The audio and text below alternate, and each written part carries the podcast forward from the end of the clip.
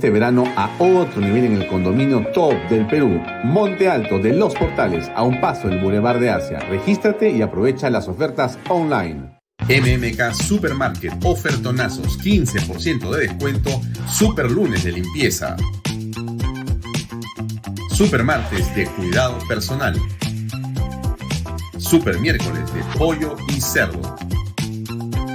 Jueves de cerveza Super Viernes de pescados y mariscos. Super Sábados de parrilla. Super Domingos Infantiles, llévate el segundo producto a mitad de precio. MMK Delivery 960-587-331. Coldwell Banker Realty, bienes raíces. Coldwell Banker número uno hace 23 años en Estados Unidos vendemos tu casa hasta por 20% más que el promedio. Número 1 en Florida con más de 12 billones en ventas. Número 1 en Miami-Dade y Broward. Jimena Preye, 305-904-0631. Coldwell Banker Realty. Delo.pe. Somos especialistas en transporte de carga regular transporte de concentrado de mineral.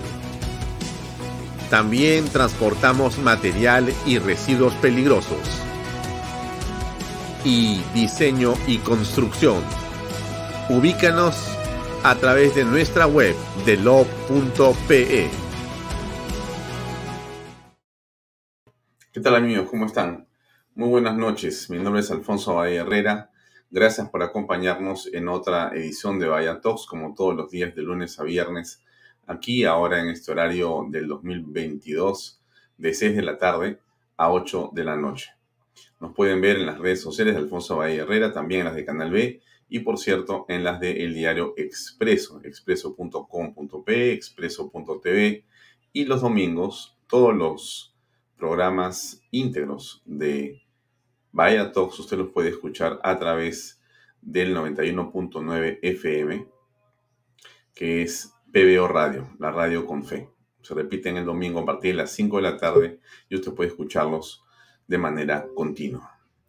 Hoy tenemos un programa también interesante para usted. Vamos a tener a dos invitados para conversar en torno a temas que son de trascendencia nacional tanto el tema en la defensa de la Constitución de la República.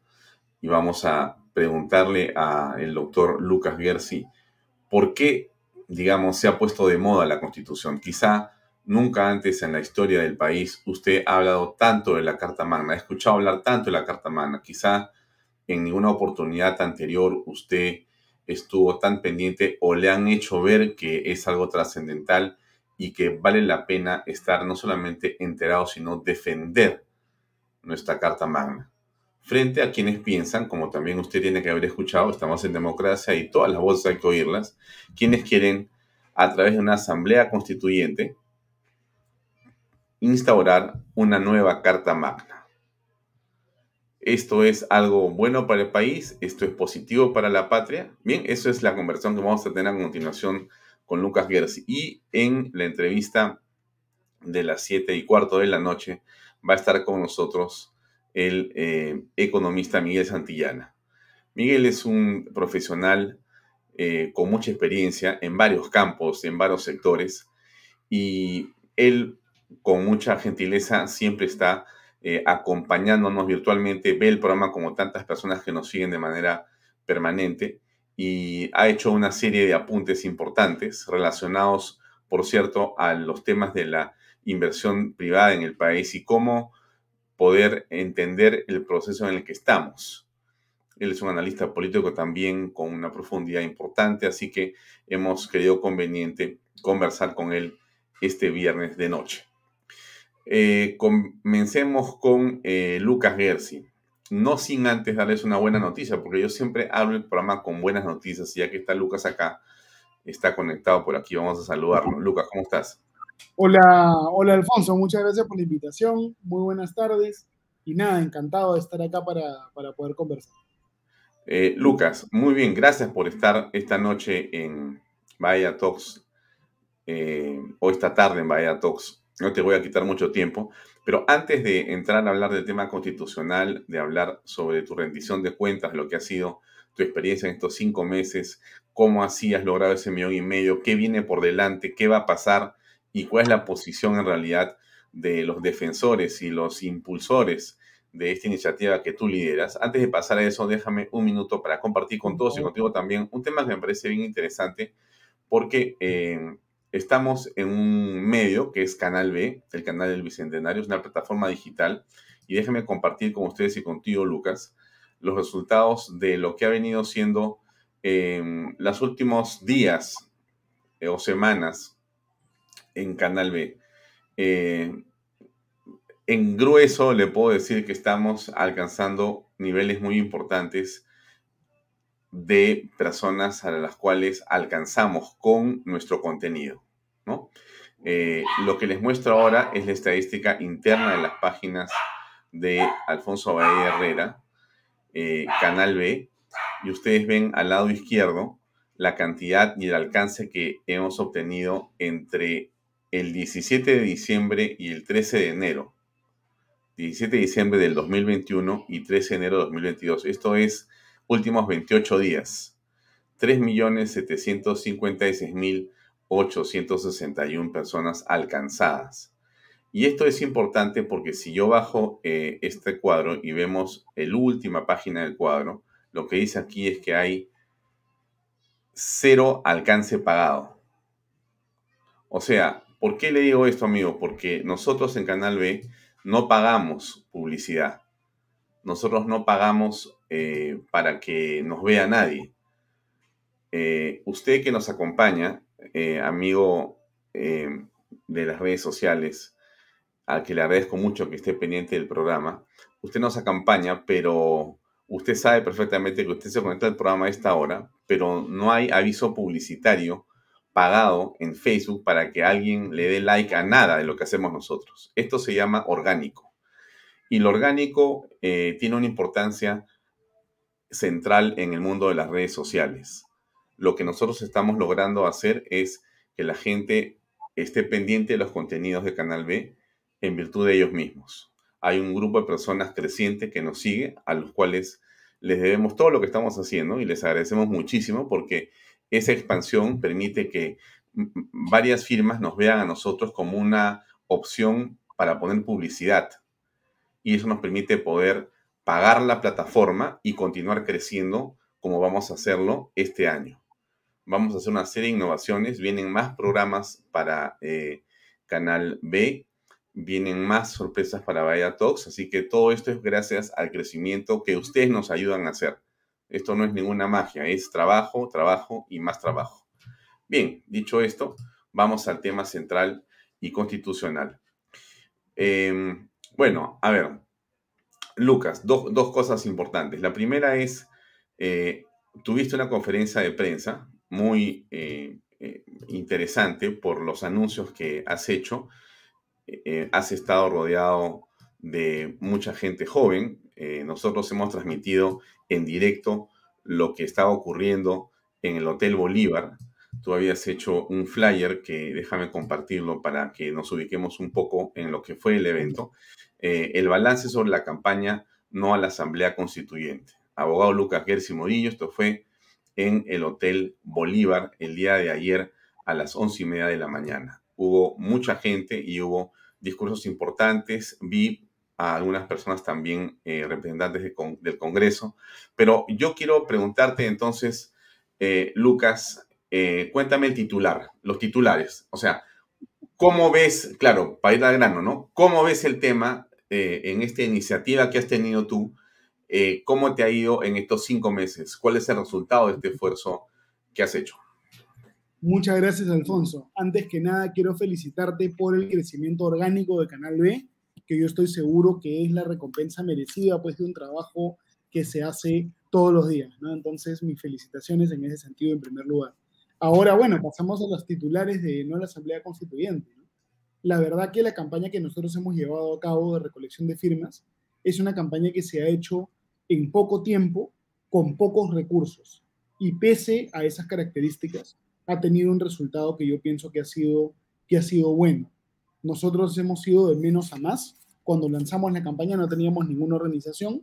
La lanzamos prácticamente un grupo muy pequeño de personas como ciudadanos y muchos colectivos, muchas personas en el Perú respondieron.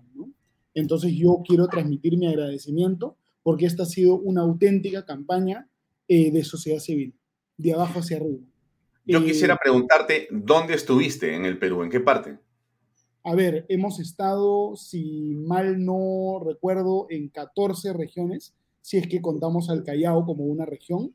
Pero a ver, eh, la campaña ha visitado oficialmente todo el norte, prácticamente, Trujillo, Chiclayo, Cajamarca también, hemos visitado Iquitos, hemos visitado Piura, hemos visitado Cusco, Puno, eh, también por supuesto Arequipa, también Tacna, también eh, Junín.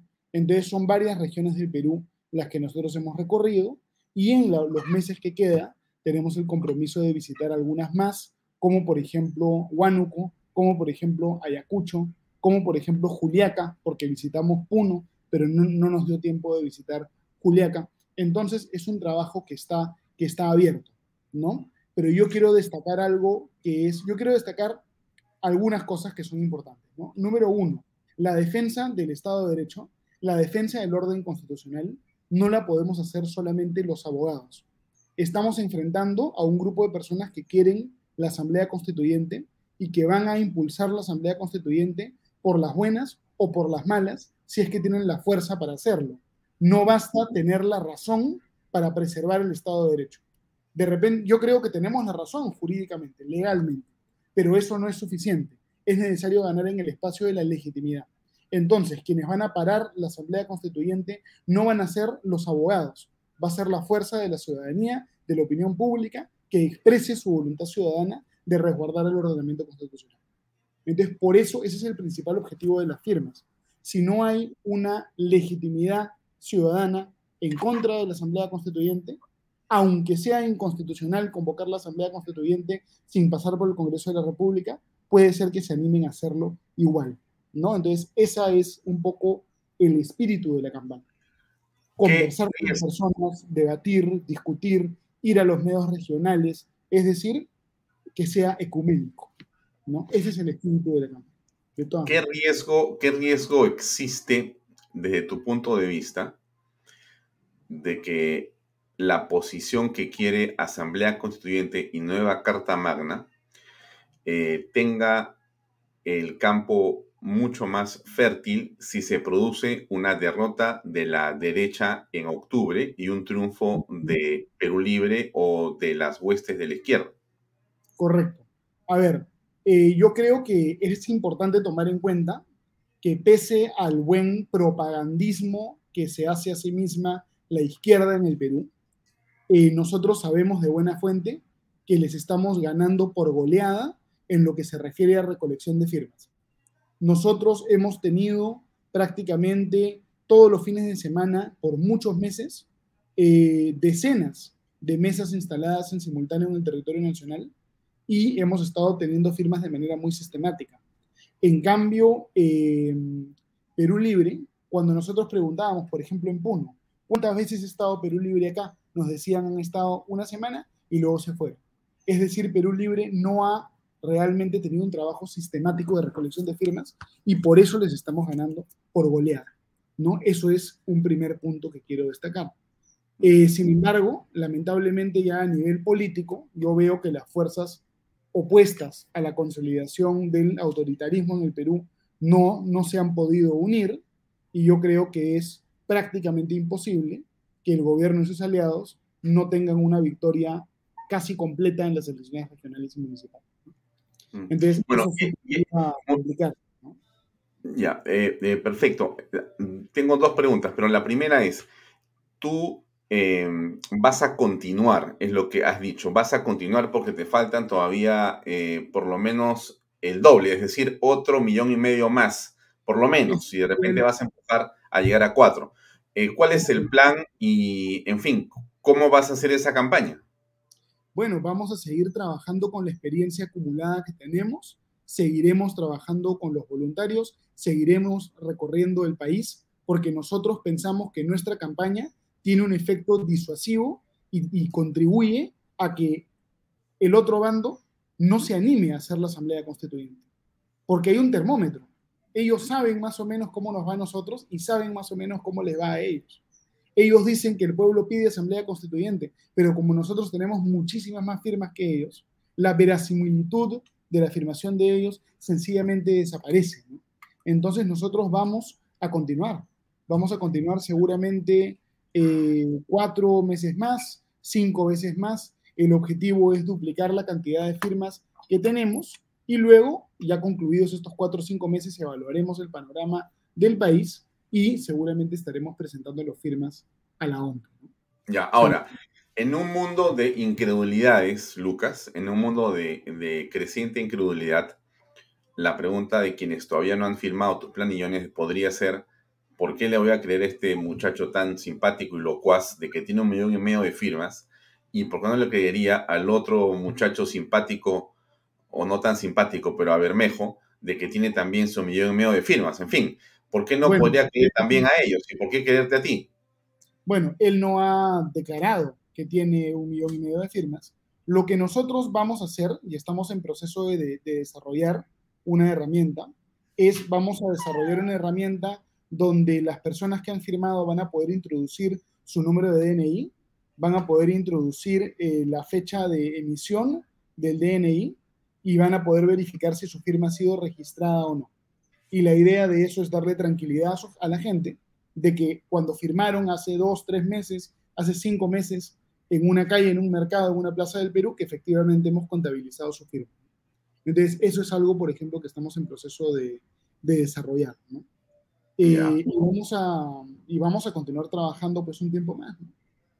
Mm, lo, lo, siguiente que te quería preguntar era, eh, es obvio, y tú lo has señalado en este programa, que tú tienes también una legítima eh, aspiración política.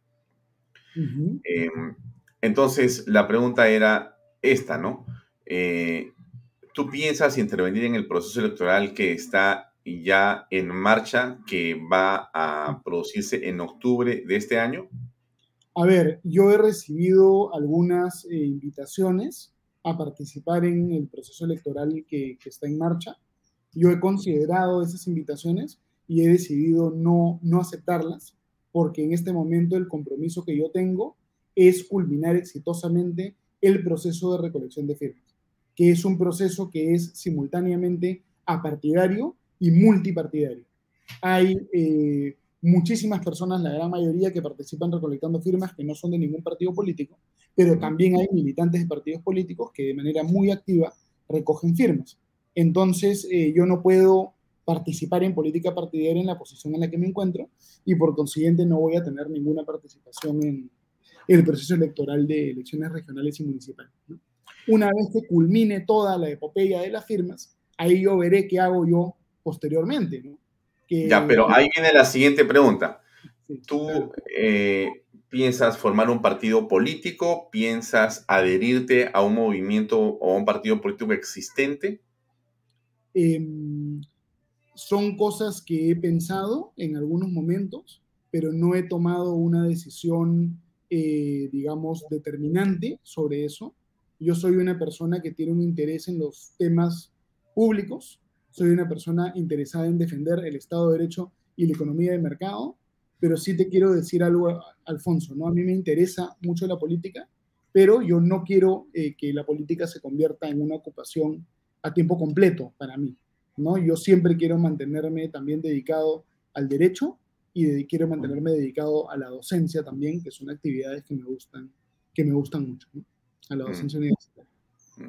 Pero lo evaluaré, ¿no? Lo evaluaré y de todas maneras seguro participaré en algún, algún tema político más adelante. Mm. Bien, ahora, pasando al tema eh, estrictamente constitucional. Yo decía al principio que la constitución y los temas eh, relacionados a la Carta Magna se han puesto de moda. Y se han puesto de moda porque eh, el presidente Castillo, el señor Vladimir Cerrón y varios parlamentarios del actual Congreso de Perú Libre y de fuera de Perú Libre están interesados en poder hacer una nueva Carta Magna, hacer una nueva constitución y para ello están impulsando una asamblea constituyente porque no quieren hacer reformas constitucionales, sino quieren, es como decir, volver eh, a pintar sobre un lienzo blanco toda la estructura de la nación. ellos no quieren debatir tema por tema, Alfonso, quieren debatir todos los temas en simultáneo y a la vez. Cuando uno debate las cosas tema por tema, puede haber un debate, ¿no es cierto?, racional acerca de cada punto. Si se debate todo en simultáneo a la vez, es mucho más fácil infiltrar cosas y que luego las personas no saben bien por qué están votando en un referéndum. Y además, otro problema es que cuando hay reformas constitucionales, lo que dice el Congreso en una reforma constitucional, el Tribunal Constitucional o el Poder Judicial lo pueden de alguna manera controlar. Pero lo que dice la Asamblea Constituyente está por encima de todo, es un poder omnímodo y nadie la puede controlar bajo ninguna circunstancia de ninguna manera. Entonces, es la búsqueda del poder absoluto, de los maoristas que pensaban que salvo el poder todo es ilusión. Claro. Dicho esto, este, ahí hay dos temas que surgen de la conversación y que van por dos lugares distintos. El primero que quiero tocarte tiene que ver con el hecho de que hay personas legítimamente en la población, y creo que es eh, creciente el número de personas, e, es la percepción que tengo también porque circulo por el Perú y hablo con muchas personas, que aun cuando no podemos casi discutir los beneficios que ha traído la Carta Magna actual en diferentes campos, uno de los cuales es el económico, a pesar que dicen que no ha servido, pero eso son realmente, eh, objetivamente hay cosas concretísimas que han funcionado. También es verdad que hay sectores de la población que no han recibido, no han tenido la oportunidad que el Estado, ¿no es cierto?, se encargue de mejorar sus condiciones de vida en general. Entonces sienten una frustración, quizá lamentablemente una envidia o un dolor porque lo que ven por televisión, lo que ven por los medios, lo que escuchan por internet no es algo que les toca. Y creen legítimamente y, sinceramente que la única manera de que las cosas pueden cambiar es con una carta magna nueva. Si otra vez se pinta sobre el lienzo blanco algo y que en eso nuevo algo les puede tocar. Porque en lo que está, ellos saben que de esa casita que tienen en ese asentamiento humano, quizá nunca van a moverse.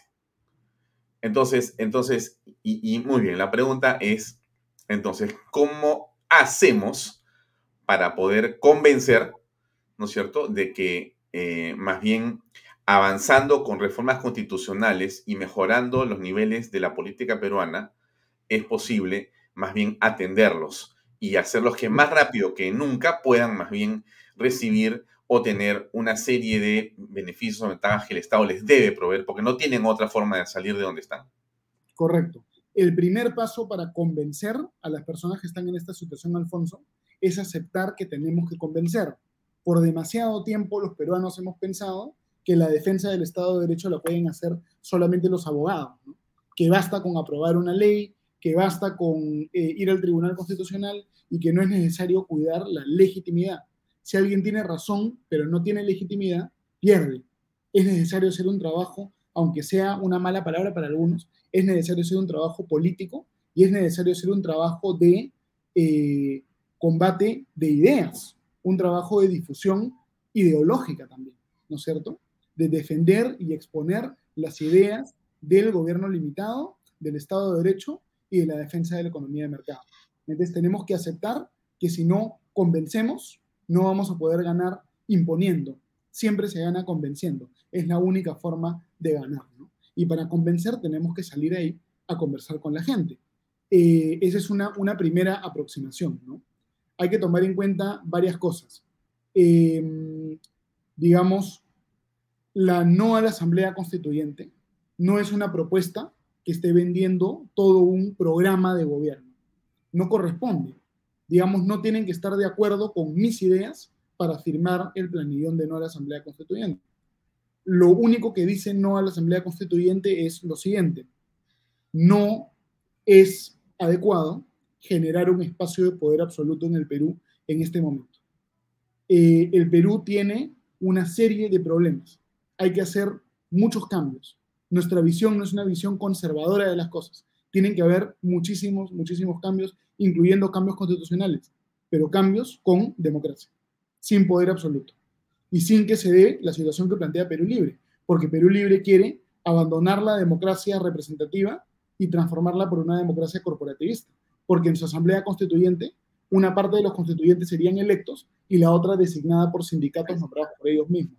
Entonces se trata de, antes que, antes que discutir eh, si es mejor el libre mercado, la economía social de mercado, los, la socialdemocracia, antes de discutir la política económica o otras diferencias, se, se defienden los principios fundamentales. ¿Cuáles son los principios fundamentales? Que el gobierno tiene que ser un gobierno limitado y democrático. Primero se defiende la democracia y luego discutimos de lo demás. ¿no? Claro, pero ahí, ahí regresamos al tema otra vez 100%, político, eh, Lucas, que es eh, cómo defiendo la democracia con los niveles de pobreza que todavía tenemos y con las, eh, digamos, brechas de infraestructura o de salud, de educación o de servicios o de seguridad o de muchas cosas que tenemos en el país y que lamentablemente la corrupción, la corrupción, la falta de gestión pública adecuada eh, ha eh, hecho imposible que se llegue a esas personas. Entonces, yo ayer conversaba y mostraba el presupuesto de este año, eh, Lucas, y es de 200 mil millones de soles, y está distribuido en todo el país, en regiones, municipios, y la plata la están girando en este momento. O sea, en este momento se están produciendo firmas de cheques para entregar el dinero a las circunscripciones nacionales. La pregunta que nos hacemos es cuánto de ese dinero va a llegar a la gente que realmente lo necesita y cuánto se va a quedar en la mitad, en las comisiones, en la corrupción o en obras que no tienen ninguna relevancia. Entonces, es desesperación una, cantidad gigantesca, una cantidad gigantesca. Digamos, el desempeño del Perú en los últimos 30 años aproximadamente ha sido una historia de éxito solo si lo comparamos con lo que hubo antes, pero en realidad ambas son historias de fracaso, porque el Perú debería estar mucho mejor de lo que está ahora, ¿no? Eh, Hernán Adolfo Benítez Condeso comenta, ¿no? Que con la constitución actual no se ha favorecido a los menos pudientes. Pero es muy interesante, si nosotros vemos crecimiento económico en el Perú a lo largo de los últimos 30 años, vamos a advertir que el 10% más pobre del Perú ha crecido sus ingresos más de 10 veces más que el 10% más rico. Y el Instituto Peruano de Economía tiene unas gráficas que muestran esto de una manera muy interesante. El Perú no solamente es más rico que antes, sino que es más igual que antes y han mejorado todos sus indicadores de todo tipo. Es decir, el Perú es un mejor lugar para vivir ahora que antes, porque con una economía más cerrada, ¿qué cosa se genera? Menos competencia, más corrupción, precios más altos. Con una economía más abierta, hay un poco más de eficiencia económica. El defecto que ha tenido el Perú no es una economía demasiado abierta, sino una economía muy poco abierta. Si es que nosotros tuviésemos mercados más abiertos, más competitivos, seguramente tendríamos un mejor estándar de vida pero no hay soluciones de varita mágica. Todo aquel que venda la idea de que cambiando una constitución va a cambiar dramáticamente la realidad para mejor, es una persona que está engañando. Entonces hay que vacunar a la población del virus, digamos, del populismo, que es peor que el virus del COVID, y básicamente explicar por qué cambiando la ley no cambia la realidad. La constitución dice que tiene que haber derecho a la salud, nadie tiene salud. La Constitución dice que tiene que haber derecho a la educación. Nadie tiene educación. Las cosas en la vida se consiguen, así como Canal B ha conseguido su crecimiento orgánico, trabajando. Todos los que venden, eh, digamos, soluciones faranduleras eh, son, son demagogos. Y hay que extirpar a los demagogos de la política latinoamericana.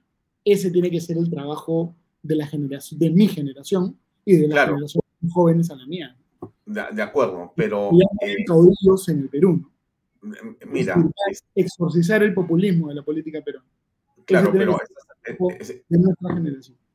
Mira, me parece fantástico, pero me parece una labor casi imposible, sin que eso quite que ese es el reto, ¿no? O sea, ok, de eso se trata finalmente. Bueno, cuando yo pensaba hacer Canal B, mucha gente me decía, estás loco, compadre, quédate sentado en tu casa, vete a hacer otra cosa. Y yo decía, esto va a ser y esto va a crecer. Y cuando he terminado de mostrar el plan de lo que estamos haciendo, lo que viene para adelante, me dicen, oye, pero no estabas tan loco, ¿no? De repente estás más loco que nunca. Bueno, no importa, pero esto lo vamos a lograr.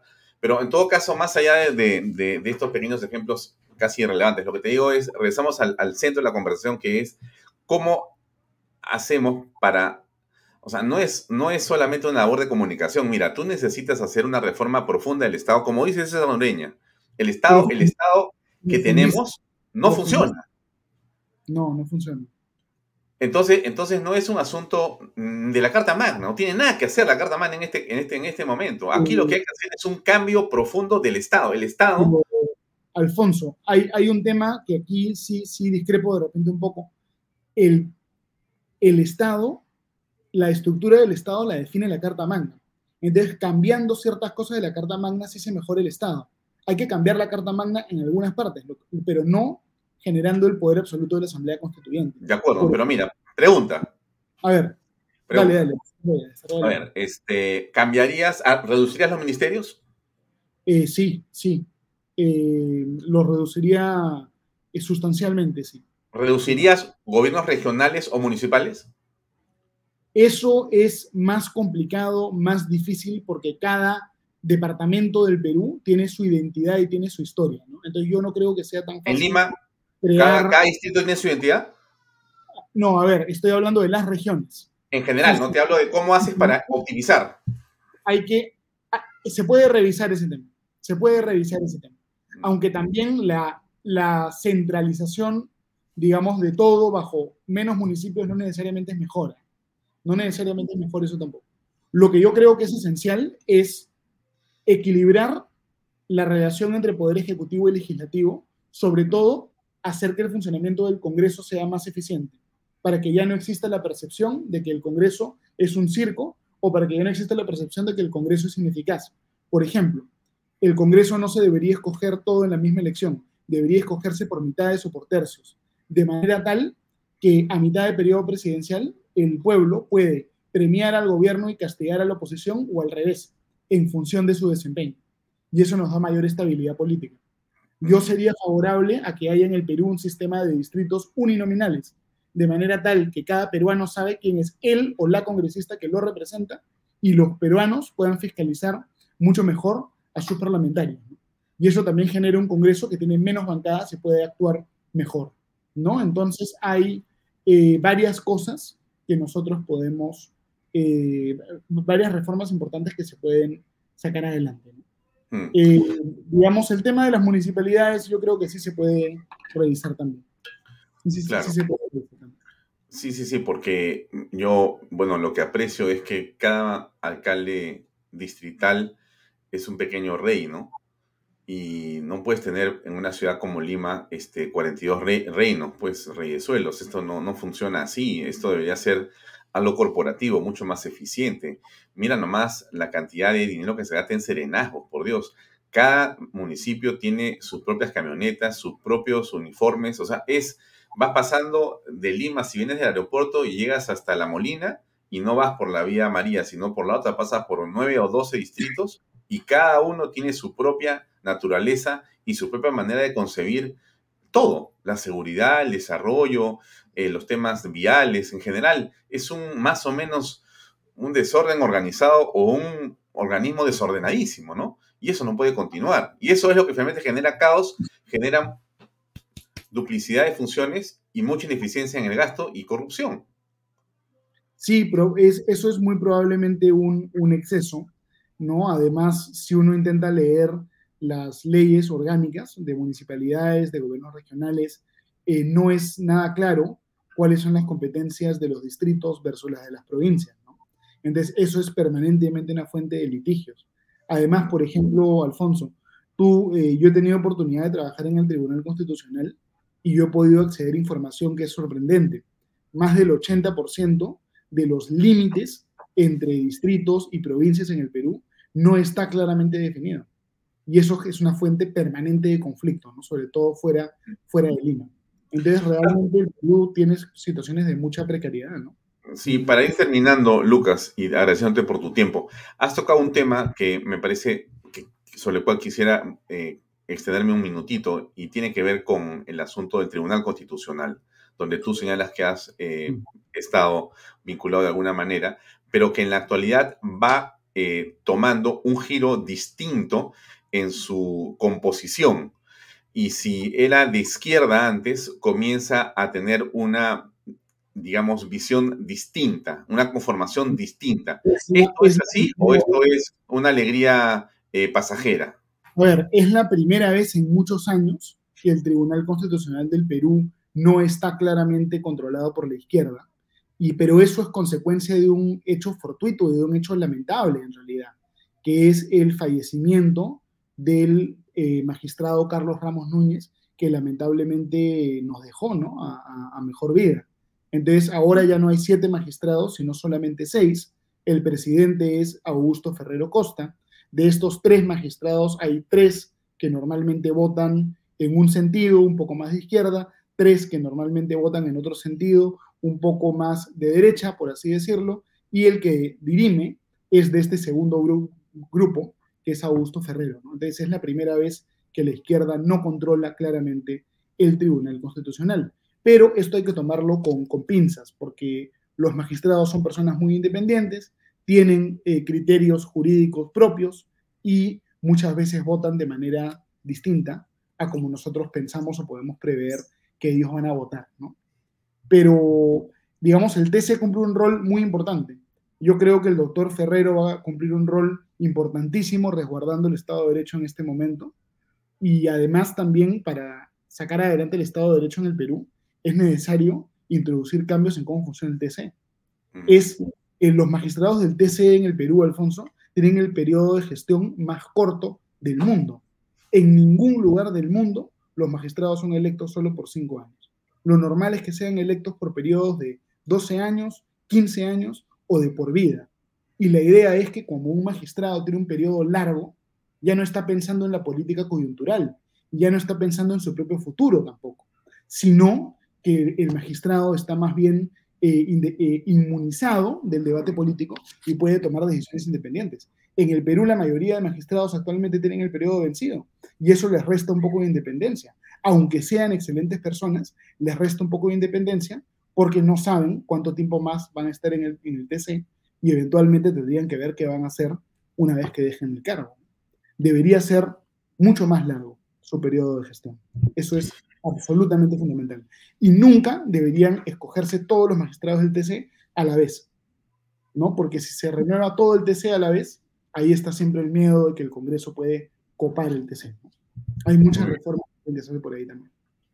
Lucas, gracias. Y bueno, primero te felicito. Ah, eh, te felicito, has hecho algo muy complicado y has tenido una excelente idea y has tenido una enorme valentía. Casi te ocurre una desgracia y gracias a Dios que no pasó nada. Pero bueno, son avatares, son, son cicatrices de la, de la vida. Y te felicito por tu iniciativa y ojalá que te siga yendo bien. Aquí en Canal B, desde el principio que apareció y apareciste, hemos estado tratando de ayudarte y lo seguiremos haciendo eh, de manera incondicional. Nos parece estupendo lo que estás haciendo y te deseamos lo mejor de lo mejor. Sinceramente, un gran, un gran abrazo. Muchas gracias, Alfonso, por todo el apoyo, por la invitación y seguiremos en la lucha para defender el Estado de Derecho y la democracia. Seguimos adelante. Gracias. Un abrazo. Muchas gracias. Un abrazo. Chao, chao. Gracias. Bien, amigos, era Lucas Guerra, si ustedes lo han escuchado, muy interesante lo que está haciendo este joven abogado. Eh, está con nosotros nuestro siguiente invitado, que es Miguel Eloso Santillana. Miguel, ¿cómo estás? ¿Cómo estás, Alfonso? Gracias por la invitación. No, no, no. Después y, felicitarte por el esfuerzo que has hecho, porque lo has hecho a pulso. Muchas Igual gracias. que Lucas Gersi a pulso ha conseguido el, millón y medio de firmas. Sí, este, en fin, vamos ahí empujando las cosas. nada es fácil en la vida, nada, nada, nada. Tampoco hacer Canal B, ni vaya Talks, pero este, mira, tú sabes que no hay nada más hermoso que forzarse en hacer algo en lo que uno cree. No hay nada mejor que eso. Y, cuando además, crees en lo que estás haciendo, no hay ni días ni noches ni horas perdidas. Todo es ganancia. Y no es dinero, es la satisfacción de lo que estás haciendo, ¿no? Así que aquí en Canal B estoy recontra feliz y recontra empilado. Mira, este, eso es este, el camino del éxito. El camino del éxito es hacer cosas con pasión y no verlas como una, un trabajo, algo que, pucha, tengo que hacer. Esto es el esfuerzo que los peruanos hemos aprendido, las nuevas generaciones han aprendido y ese 75, 78% de informales que salen todos los días a conseguirse el pan, lo saben. Ah, sí, sí, sí, estamos en lo mismo. Solamente déjame volver a compartir este cuadro porque me parece importante. Amigos, los que no llegaron al principio están ahora. Eh, tenemos una cifra importante relacionada a la cantidad de personas que alcanzamos durante los últimos 28 días en Canal B, en las redes de nuestro eh, medio de comunicación. Estamos sobre los 3.756.000 personas alcanzadas. Y eso es algo importante, eso es algo que tiene que relevarse, porque este medio eh, está logrando esos resultados. Y les dije algo que también es importante, dejen de mostrarlo al final. Eh, no es pagado. El alcance es lo que se dice en Facebook eh, orgánico, es decir, la gente lo hace, el contenido lo provoca. Nosotros no estamos pagando un sol a Facebook para que la cantidad de personas que nos ven siga creciendo. Y eso es gracias a usted, señora que nos ve, a usted, señor que recomienda este programa. Es suyo más que nuestro. Y eso es un tema que hay que agradecerle. Así que muchísimas gracias por eh, la confianza. Bien, ahora, para que esto sea posible, tiene que haber publicidad. Vamos a un brevísimo corte y comenzamos con Miguel Santillana en esta conversación que estoy seguro va a ser muy interesante. Bien, vive este verano a otro nivel en el condominio top del Perú. Ahí ustedes están viendo ese flotador con esa familia podía ser, podría ser la suya. Condominio Monte Alto de Los Portales, a un paso del Boulevard de Asia, muy cerca de Lima, al sur de las playas de Lima. Regístrese y aproveche las ofertas online. Ahí está la dirección losportales.com.pe. Y por supuesto, PBM Plus, proteínas, vitaminas y minerales también ahora con HMB. Recuerde, ahí está vainilla y chocolate. La buena alimentación va a mejorar su defensa. Y en todo caso, y lo más importante, es que recuerde que puede comprarlo en boticas, farmacias a nivel nacional. Ahí está en la web, pbmplus.pe. Listo. Muy bien. Miguel, hay varios temas, pero vamos primero a tu visión. Me gustaría conocer cómo ves en general las cosas en este momento en el país. Eh, ¿Optimista, resignado, desesperanzado? Más bien, este... Ayer dijo una cosa muy interesante, por ahí comencemos, María Cecilia Villegas. ¿Ya? Ella dijo lo siguiente en el programa este, Reflexiones de Pepe Pardo, también por Canal Lo dijo a las nueve, al final del programa. Dijo lo siguiente, ella dijo este, la gente está buscando, la gente está esperando un Mesías, está esperando el orador, está esperando el líder que venga y que sea el que va a llenar la plaza y nos va a convencer a que vamos a decir, ok, sigue tú adelante, yo me agarro de tu, de tu, de tu cinturón o del, de, tu traje. Ella dijo, eso no existe, no va a existir. Aquí la única manera de salir adelante es si cada uno se convierte en el vocero, en el defensor de las cosas y en el articulador de cadenas para poder hacer lo que los peruanos queremos, que es trabajar en libertad. Bueno, ¿cómo ves la cosa tú? A ver, yo voy a empezar con, cuatro puntos que, tiene, que también coincido con la señora Villegas. Eh, el primer punto es que creo que de las elecciones para acá, como que estamos acostumbrándonos, nos hemos adormecido a las pachotadas del presidente, tomamos como normal que los terroristas visiten Palacio de Gobierno o que sean nombrados para prefecturas a nivel nacional. Eso es inadmisible, pero lo dejamos pasar. Por otro lado, tenemos a esta famosa generación del Bicentenario que si tú ves Twitter, este, tú lo ves como que, jojolete, estamos creciendo, el dólar baja y el comunismo no está en el Perú, como si eh, lo que sucede con el socialismo del siglo XXI sea igual que Lenin y su asalto al poder en Rusia. El socialismo del siglo XXI es de a pocos, van ganando espacios, van copando espacios y de ahí ejecutan. Y eso no se dan cuenta. Con preocupación, ya no tenemos los 87 votos para la vacancia. Este, tenemos gente, que me parece increíble, un, tú me puedes dar el nombre, un congresista de Acción Popular cuyo asesor era, es, es Lescano, que renunció y se fue a la, a la bancada de Perú Democrático de El Che, este, el Che Bermejo. Y otro personaje que realmente me llama la atención es un señor Valer, que llegó al Congreso con Porqui, renunció, antes inclusive que, se juramente, pasó a Somos Perú y ahora es de la bancada de Bermejo. Y el presidente de la República esta tarde los ha recibido. Entonces ya no tenemos los 87 votos para la vacancia. Siguiente punto. Verónica Mendoza esta semana no ha podido inscribir su partido. Creo que es la quinta vez que ella trata de inscribir un partido propio, no puede inscribirlo, pero tiene seis, ministerios, más todos los funcionarios públicos de confianza que han, que han podido meter a cada uno. Lo bueno de esta semana es que el Congreso ha sacado este tema del referéndum y el, el Juzgado Nacional de Elecciones le ha dado la razón, sorprendentemente. Así es. Sorprendentemente le ha dado la razón y inclusive eh, personajes que para mí este, siempre me llamó la atención sus comentarios respecto al derecho constitucional, inclusive Omar Cairo dice que el camino del referéndum siempre pasa por el Congreso. Y además, si recuerdas, en el mensaje presidencial de 28 de julio, el presidente prometió que se iba a hacer cualquier cambio constitucional respetando dentro del marco legal. Así es. Entonces, este, eso me parece algo importante por supuesto, eh, de las pachotadas que dijo el presidente en la mañana, tratando de, invitar al capital extranjero que invierta en el Perú, en la tarde observa la, norma dada por el Congreso que daría estabilidad para que la gente venga al Perú.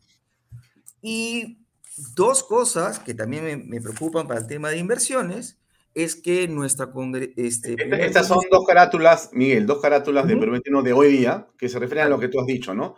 Guarda con el zarpazo, Castillo rechaza la ley que dio el Congreso para proteger la Constitución.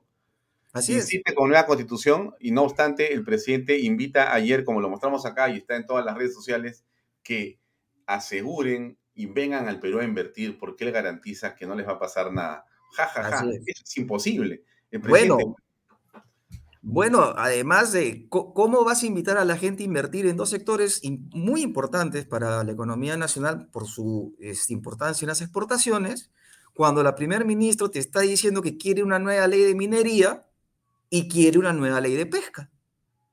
Entonces, cualquier inversionista esperaría este, qué va a pasar con estos dos sectores que son los más interesantes para invertir en el Perú. Mm, ahora, a ver, Miguel, ya, dicho esto, me has, has marcado un poquito la cancha, ¿no es cierto? me parece muy interesante porque has tenido una visión de cuatro sectores, de cuatro, de, de cuatro ángulos para entrar al problema. Muy bien, este, hablemos de, comencemos por un lado, ¿ya? Comencemos por el ocupamiento del Estado. ¿Y qué se puede hacer? Porque aquí de lo que se trata, eh, lo que pienso yo que es lo que tiene en plan, el, en, en, mente eh, tanto eh, Vladimir Cerrón, como Pedro Castillo y todas las huestes que están ahí, es copar el Estado Así es. con miembros del partido y que sea el Estado, o sea, nosotros los que le paguemos a el partido y su crecimiento, ¿no es cierto? Crecimiento, el partido va a tener eh, 5.000 personas que están pagadas por el Estado y por todos nosotros. Va a tener 10.000 pagados, o sea que al final todo es para el partido. Tremendo. Y cómo lo sacas va a ser dificilísimo. ¿No es cierto? Ahora, Entonces, se produce ahí eh, un intento por parte del Congreso de parar la mano, ¿no? Eh, con 79 votos, como ustedes ven en la pantalla, amigos, a favor y exonerándose de segunda votación, el Pleno aprueba la ley que establece disposiciones que garantizan la idoneidad en el acceso y ejercicio de la función pública de funcionarios y directivos de libre designación y remoción.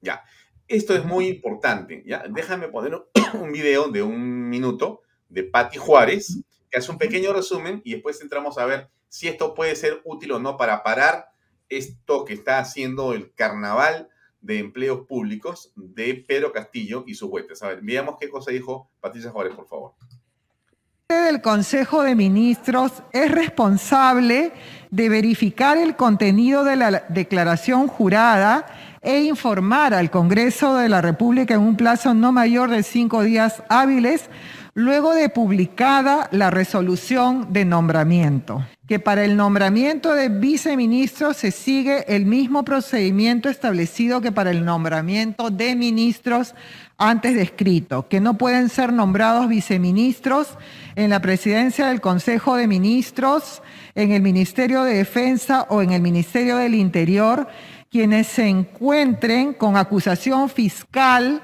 o estén siendo juzgados ante el Poder Judicial por delitos de terrorismo o tráfico ilícito de drogas, que para ser nombrado ministro el que ocupa el cargo no debe contar con sentencia condenatoria en primera instancia en calidad de autor o cómplice por delito doloso ni estar inhabilitado para ejercer cargo público. Ya, eso que dice Patricia Juárez parece lógico, pero no está normado porque está dentro de el criterio. Tú no vas a poner a una persona que tiene un prontuario como viceministro, como ministro de Estado. No se te ocurriría, salvo que seas de Perú Libre. Así Porque Perú Libre cree que eso no tiene ninguna importancia y que más bien ser prontuariado es un mérito. Ese es el mérito.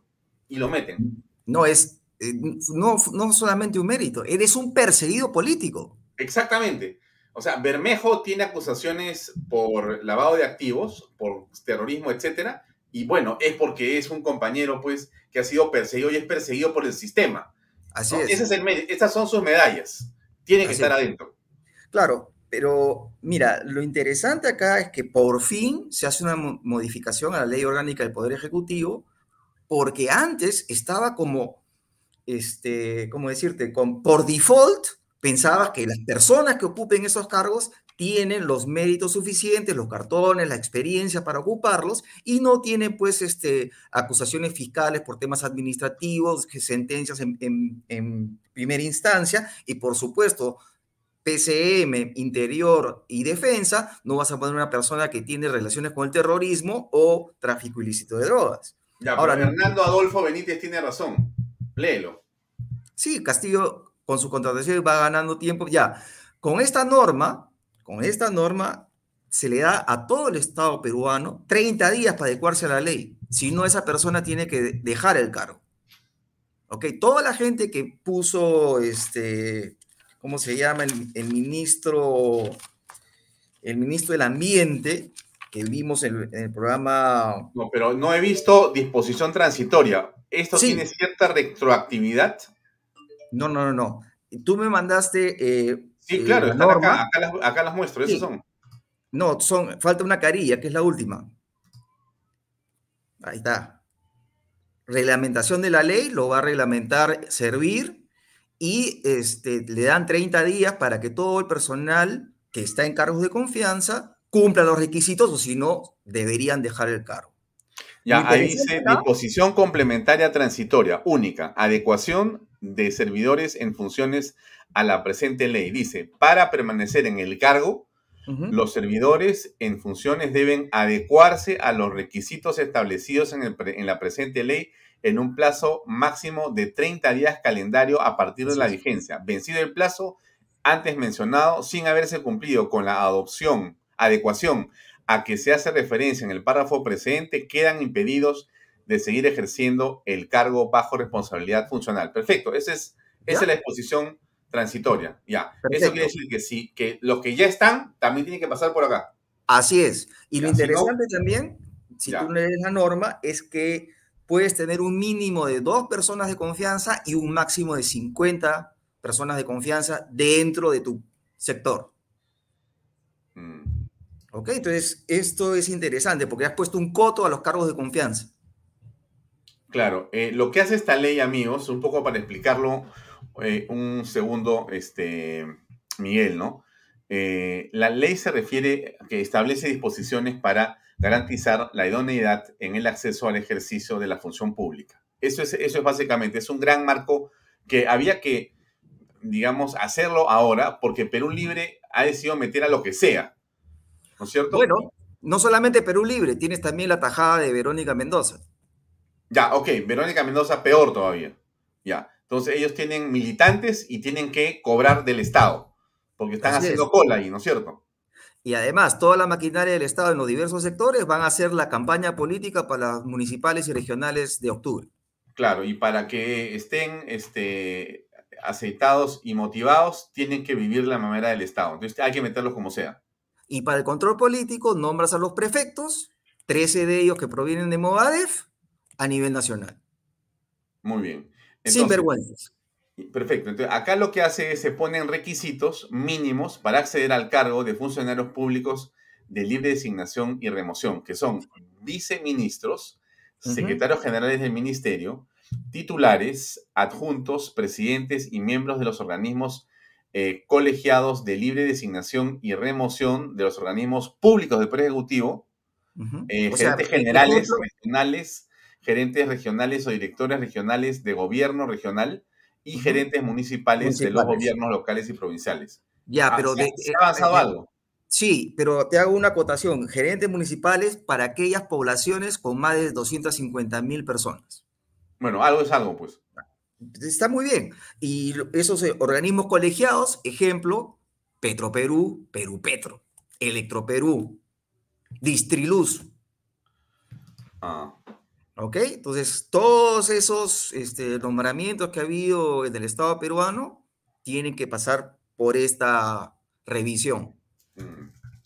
Ya, entonces, eh, digamos que con esto, eh, Miguel, lo que está tratando el Congreso es de ponerle algún tipo de filtro o detener esta que tú comentabas al principio, que es la banalización del Estado. Eh, que, es el Estado botín y entonces entran todos los que sea como sea a cualquier espacio que haya libre. Ya, y como hay escándalos todos los días, como que la gente se va acostumbrando. Ya se ha acostumbrado, totalmente. Dime, dime qué día no hay un escándalo. O sea, esta semana nueva nombran al nuevo presidente de salud y es una persona que la Contraloría ha denunciado por comprar lentes que no eran necesarios por 5 millones de soles, con certificados falsos. Entonces, ¿quién, ¿quién llama pues ahora a la ministra de Trabajo, Betsy Chávez, a explicar cómo nombra un tipo así? Eh, no hay nadie que le diga nada, pues en este momento estamos eh, a merced yo creo que el, Congreso está abrumado de la cantidad de escándalos que existen en este momento. ¿Has apagado tu micrófono, Alfonso? ¿Sabes por qué? Lo he apagado porque acá, y yo estoy en mi casa, ¿ya? Y al costado de mi casa... Hablemos de la efectividad de los cubrebocas. ¿Ese, ¿Ese video es tuyo, el del cubrebocas? Dos años de pandemia, la UNAM la Organización Mundial de la Salud. Estoy escuchando un audio, o me parece. No sé yo. Esa es su computadora. ¿De quién? Eh, ¿Usted? Ya, era yo, perdón, ya. E, es el enemigo, pero escúchame. Entonces, estoy en mi casa, ¿no es cierto? Y digamos que mi vecino del frente está haciendo una fiesta. Ah, ya, y seguro va a la señora va a salir una señora con su bata amarilla mañana a decir que no hubo fiesta. No, no sé, no sé, pero en todo caso, amigos, disculpen si hay una bulla de una salsa poderosa que se mete, pero no hay forma que lo pueda controlar. Bueno, Estamos en un país libre. La, salsa del momento debe ser una de, antes, que era ¿y cómo lo hace? Yo no sé. bueno, ok. Bueno, entonces regresando a la conversación, este, Miguel, eh, el Congreso está tratando de poner un paralelo en esto, pero quisiera referirme un segundo a lo que pasa con la inversión privada, porque yo te dije, oye, hablemos un poco de la inversión privada. A ver, eh, yo ayer decía, he visto algunos números, te escribí por WhatsApp, hablé con dos personas más, me pareció interesante. Claro, después a veces el presidente y dice, eh, bienvenida a la inversión privada, pero no firma el documento de la autógrafa y más bien lo observa y entonces todo, y, eh, Frank aparece con su tema de los impuestos nuevos para los vehículos y dices todo se derrumbó. ¿No? A ver, pero eh, dime tu perspectiva económica, ¿cuál es? ¿Cómo ves las cosas en función de la economía en general? ¿Cuál es tu primera lectura de eso? A ver, mira, en primer lugar, este, hay que entender que vivimos en un mundo y este mundo, este, hay problemas en Estados Unidos con inflación y, va, y temas del dólar, la fortaleza del dólar en función de lo que haga la, la subida de tasa de interés del FED. Si tenemos un problema en la economía mundial, nosotros somos 0.2% del PBI del mundo. O sea, ese huracán que va a venir de fuera nos va a agarrar, pero además nos va a agarrar con problemas internos. Yo entiendo de que lo que está haciendo Frank y compañía no convence a nadie y creceremos un magro 2%, máximo. Ya se ven este, indicadores. Magro, magro, ¿por qué? ¿Debíamos crecer más? ¿Y, por, y qué, qué, o sea, qué, por qué razones deberíamos crecer más? ¿Por qué no nos Mira, quedamos contentos con 2%? Mira, el tema es saca- disminuir pobreza. La pandemia nos volvió a, a, tre- a 10 años atrás a niveles de pobreza de 30%. Para que el Perú disminuya pobreza, tiene que crecer a tasas de 4%, mínimo. Para absorber mano de obra. Todos los años, acá más o menos entre 300.000 a 350.000 alumnos de los colegios. Entonces tienes que, mal que bien, un porcentaje, digamos, mínimo de esos 350 mil realmente acceden a universidades y el resto tiene que buscarse un trabajo, un oficio. Entonces, ¿cómo absorber esa mano de obra si es que no crece a por tasas de 4% por encima? Ese es el problema. ¿Podemos hacerlo? Sí, lo hemos demostrado que sí lo podemos hacer. Pero las indecisiones, las idas y venidas de estos señores no, cre- no creo que convenzan a nadie. Ya. Entonces, Ahora, eh, eh, eh, el, el marco de la inversión, el marco de la inversión, la posibilidad de invertir. Aquí hablemos de, de dos, si quieres. Eh, la inversión o, sí, pues, de, de- de el empresario micro, privado, pequeño, de día a día, que invierte desde comprarse un televisor hasta mejorar su restaurante con un poco más de mesas o poner de repente un aire acondicionado porque hace calor o comprar, en fin, alguna cosa más, más licuadoras o cosas por el estilo, o para tu propia casa, y las grandes inversiones, ¿no? Entonces, muy bien, las grandes inversiones me refiero básicamente a lo que podría ser o la construcción de nuevos eh, edificios, de nuevos eh, centros comerciales, la inversión en minería, que es la más interesante y la más importante, Así y es. la que más eh, trae para el país en términos generales. Entonces, ¿cómo, cómo ves esas inversiones tú? Mira, yo creo que este, el, el efecto rebote que tuvimos el año pasado, digamos, como que se ha ido decantando, ¿ok? En, en diciembre crecimos a 1.5. Ah, en economía hay algo que se llama indicadores que te, que, que te adelantan cuál es el posible crecimiento futuro. Por ejemplo, eh, la electricidad, lo que va de enero, según estudios de Macroconsult, ha crecido solamente 2.7, incluyendo las bambas. Ujú. ¿ok? Ya las bambas plenamente operando, la, la ele- la electricidad, que es un, se llama un indicador líder, que te, como que te preanuncia qué es lo que va a venir, 2.7. Entonces, eh, hay gente que se entusiasma porque la bolsa está creciendo últimamente, pero es lo que, lo que pasa que se están aprovechando gangas porque las- los valores bajaron demasiado el año pasado. Pero, por ejemplo, recomendaciones de Goldman Sachs en Estados Unidos dicen que ven un target de valor de Credit Corp, uno de los grupos más importantes del Perú, en 125. En estos momentos ese valor está a 145 y la recomendación de Goldman Sachs es vender.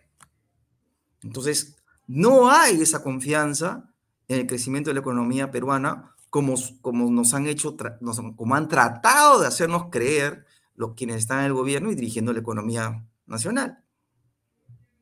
Mm, O sea, que no Otro, dato, ese, eh, otro dato que tú me decías, si juntamos esa, la inversión que existe de ese, de ese pequeño empresario, las pymes, etcétera, y lo juntas con proyectos públicos y privados que están paralizados en el Perú, tienes una cifra de 111 mil millones de dólares. Olvídate, con eso volamos. Ya, pero no vamos a crecer como deberíamos crecer. Vamos No. a crecer apenas en un 2%, o deberíamos estar en 6 o en Exacto. 8, ¿correcto? Sí. O sea, hemos probado que podemos crecer y además la última vez que hubo buenos precios para los minerales que le tocó en el segundo gobierno de García, crecimos a, a esas tasas. Podemos crecer esas tasas. Y tenemos proyectos en minería por 56 mil millones. ¿El escollo es, es eh, Pedro Franque? El escollo es la ideología que tienen estos señores, que, por ejemplo, a la minería le quieren clavar más impuestos. La minería en el Perú paga 47% de impuestos en total y ya dejamos de ser competitivos porque Australia, Chile cobran en total menos impuestos que nosotros y ellos quieren decir, voy a cobrarle impuestos porque hay una sobreganancia minera. Hay que recordar al señor Frank y compañía que esos impuestos ya se pusieron en el 2011, como te lo ha confirmado el ex gerente financiero de Buenaventura, que lo has entrevistado. Carlos Galvez. Carlos Galvez. ¿Ok? Eso sí, eh, digamos, esa estructura para aprovechar el crecimiento de precios, ya está.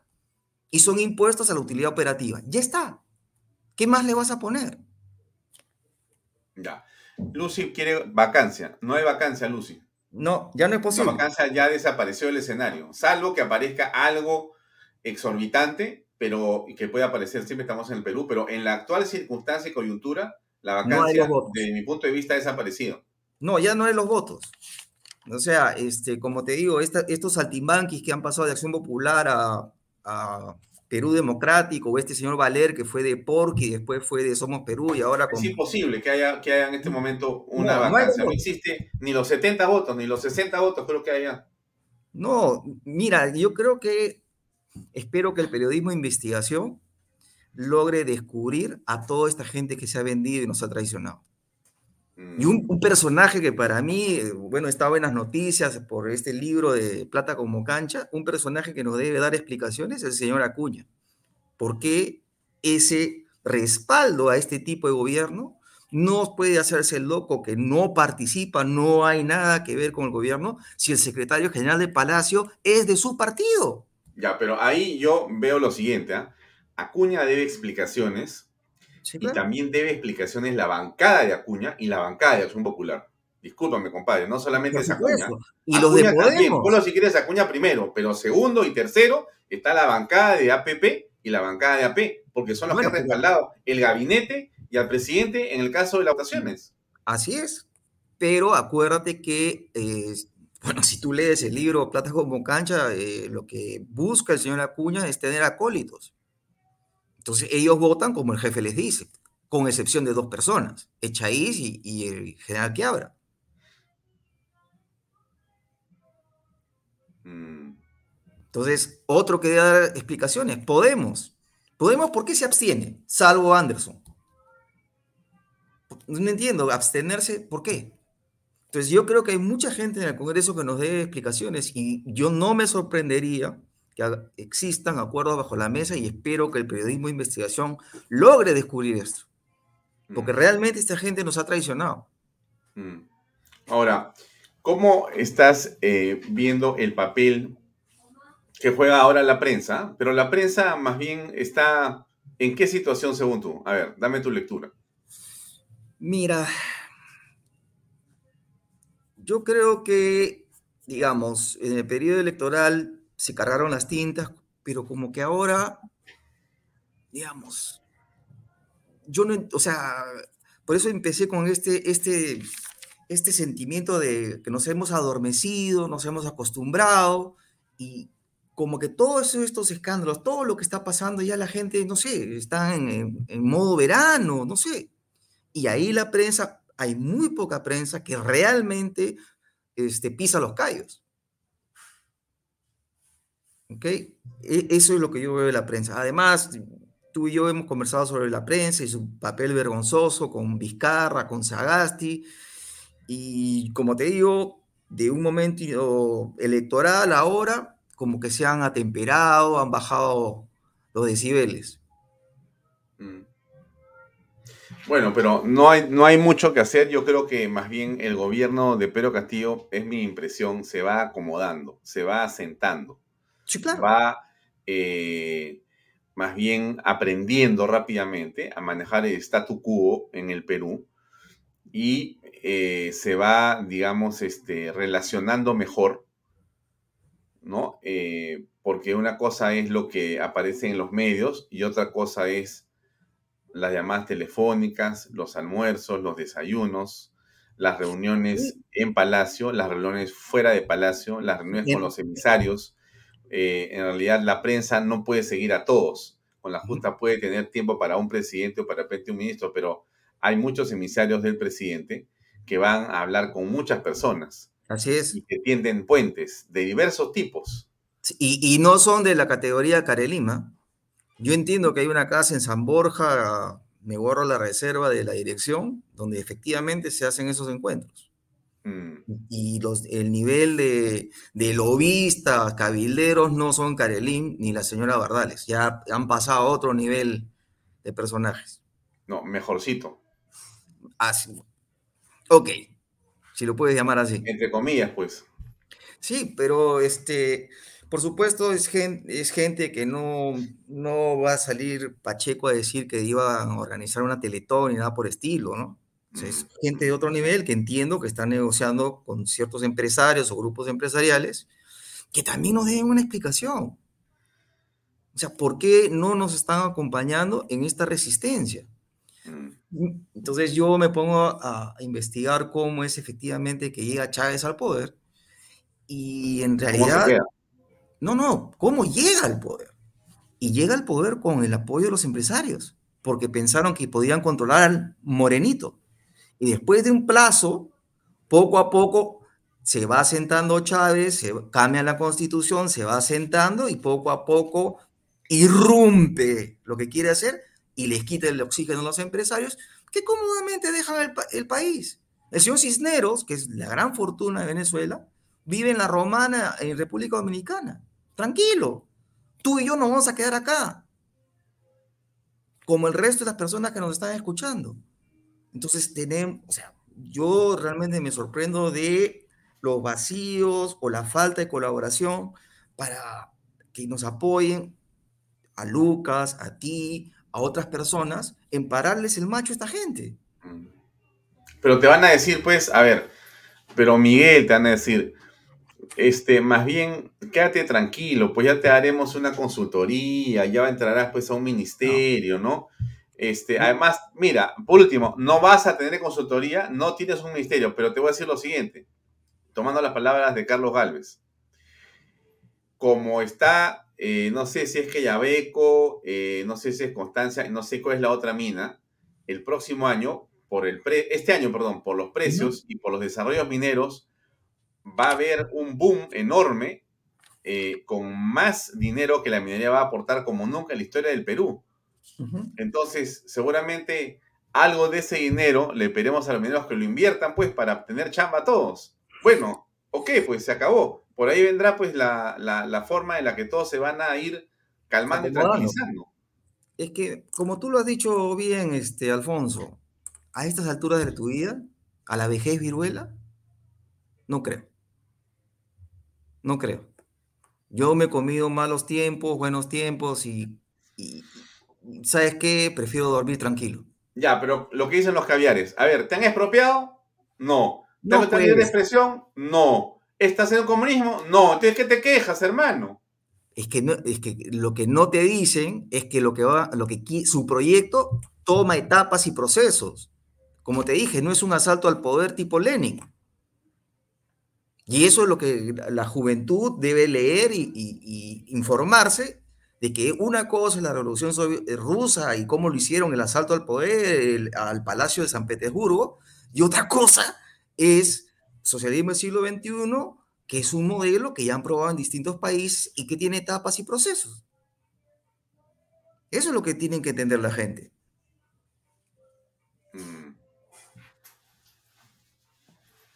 ¿Qué, le, recomiendas a los jóvenes? Mira, este, lamentablemente la, universidad, en general la academia, la cultura, la universidad, los medios, eh, yo creo que el Perú se fregó cuando los empresarios salieron a decir que la política económica va por un lado y la política va por el otro. Mm. Que éramos como Italia, que cada seis meses cambia de primer ministro, pero la economía va bien. En ese momento yo creo que nos fregamos porque lo que en realidad lo que tú estudias en la universidad se llama economía política. ¿Ok? Entonces, yo creo que cuando los empresarios y, ciertos sectores le dejaron la cancha abierta a, los comillas, caviares, no sé cómo ya llamarlos, ahí nos fregamos. Cuando, perdí, cuando se perdió el sentido común, ahí nos fregamos. Mm. Em, o sea que la generación del bicentenario en este momento, ¿cómo la aprecias tú? Como una generación confundida. Mira, este. Si te Engañada. es que no, o no leen, este, porque, por ejemplo, me estoy acabando el libro de Fujimori, que me lo regalaron para Navidad. Tú y yo fuimos testigos de lo que pasó ahí y mal que bien el libro, a mí no me va a sorprender Fujimori. En el libro hasta ahora he encontrado una sola mención a Montesinos. Una sola mención. Cuando tú y yo sabemos que ese personaje jugaba en pared con el presidente. En fin. Pero cuando tú tienes una juventud que sale a gritar a las calles, Fujimori genocida, y le preguntas cuál es la definición del diccionario de genocidio, no saben. Entonces repiten como monos. Sí. ese es el problema. Entonces, eh, tu presencia en medios, como otras personas, yo en la universidad, etcétera, es importante para transmitir un mensaje. Porque, como te digo, el sentido común lo ocuparon estos, estos señores y ha habido una dejadez, digamos, de los empresarios, pensamiento de derecho, lo que quieras, para que se lleven eh, el sentido común y, aparezcas tú como el culpable de cosas que no eres culpable. Si eh, somos culpables de algo, es que aceptamos sacarnos la mugre, aceptamos las reglas de juego que se pusieron en el 92 y nos ha ido bien. Entonces, ¿por qué somos culpables de disminuir de 50% de pobreza a 20%?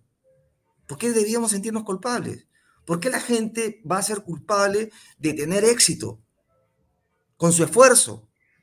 Entonces yo creo que, como te digo, cuando se domina el sentido común, la, teoría de hegemonía de Gramsci, etc., yo creo que fue muy pernicioso para los peruanos lo que dejó el mensaje de Sinamos y gobierno de Velasco. Si alguien tiene éxito es porque es un ladrón, actuó en mala fe. No celebramos el éxito en el Perú. Somos envidiosos del éxito. Por eso dicen que el, peor enemigo de un peruano es otro peruano. ¿Te parece que lo que dice Carlos Galvez tiene el principio de la línea por la que hay que trabajar? Debemos construir la narrativa adecuada, no solo darles datos positivos. Así es. Totalmente de acuerdo. El, tema es el lenguaje. el lenguaje y, como te digo, conquistar lo que se llama el sentido común. Por ejemplo, en Chile, el sentido común desde 1930, a pesar que tuvieron un gobierno de centro izquierda, es que el cobre es el pan de Chile. Nadie lo discute. Nadie lo discute desde 1930. Tú podrías salir y hacer una encuesta en el Perú y, pensar que eso es este, el sentido común que entiende la gente respecto a la minería en el Perú, a la extracción petrolera en el Perú, a la pesca en el Perú. Entonces, e, ese es el tema. Entonces, para lograr eso se necesita inversión, se necesita trabajar, se necesita planificar, tener la valentía de enfrentarte. Acá a la gente no le gusta enfrentarse. Acá a los peruanos no les gusta que le hables claro. Acá somos muy sinuosos, cortesanos.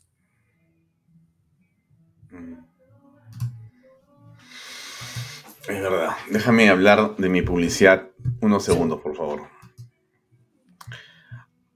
El mejor condominio del Perú. Ahí está, amigos.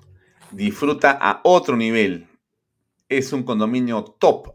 Monte Alto de los portales. A un paso del Boulevard de Asia. Regístrate y aprovecha ofertas online. Ahí está el portal, losportales.com.p, ingrese en este momento y aproveche las ofertas que usted va a poder conseguir. Imagínese en esa piscina en este verano. PBM Plus, proteínas, vitaminas y minerales y ahora también con HMB. Recuerde, vainilla y chocolate. No olvide que el ejercicio constante favorece su sistema inmune. Una buena alimentación es su mejor defensa. Disculpe por la toma, me falta PBM. Recuerde que puede comprar su PBM en boticas y farmacias a nivel nacional. Ahí está la página web PBM Plus. Lo encuentra por Facebook también y a través de Instagram. Bueno, Miguel, hoy es viernes. Sí. Este, lo, que, lo que te digo es que hay algo que en el Perú no hemos logrado. Y creo que nosotros que somos más viejos, más otra gente que nos puede ayudar, es definir el sueño peruano. ¿Cuál es? Tú y yo, más otra gente, definamos qué es ser, ser peruano. Después de mucho tiempo, después de mucho tiempo encontramos algo tan trivial como la comida, que encontramos que eso nos une. Y descubrimos que cada cultura, grupo humano que ha habitado este territorio ha contribuido en algo para tener la comida que tenemos. Ahora, yo, hemos encontrado... Mm, yo tengo la impresión que el sueño peruano tiene que ver con la familia, ¿no? Cada uno desde donde está y cada peruano desde donde se ha logrado desarrollar tiene a su familia como eh, la base de lo que ha sido su felicidad y su desarrollo, ¿no? Esa familia eh, y la manera como uno procura darle comodidades, estar cerca, eh, reunirse cuando se puede, porque uno se distancia por el estudio, por la enfermedad, por muchas razones, pero después te vuelves a juntar y todo ello eh, va siendo en realidad eh, la amalgama de la nación, ¿no? Las familias en el Perú son donde se crea la riqueza, donde está el emprendimiento, donde está la solidaridad, donde aprendes todo. Entonces, yo creo que la familia es el centro del trabajo y el desarrollo nacional y creo que eso es algo importante que hay ideologías que la quieren destruir.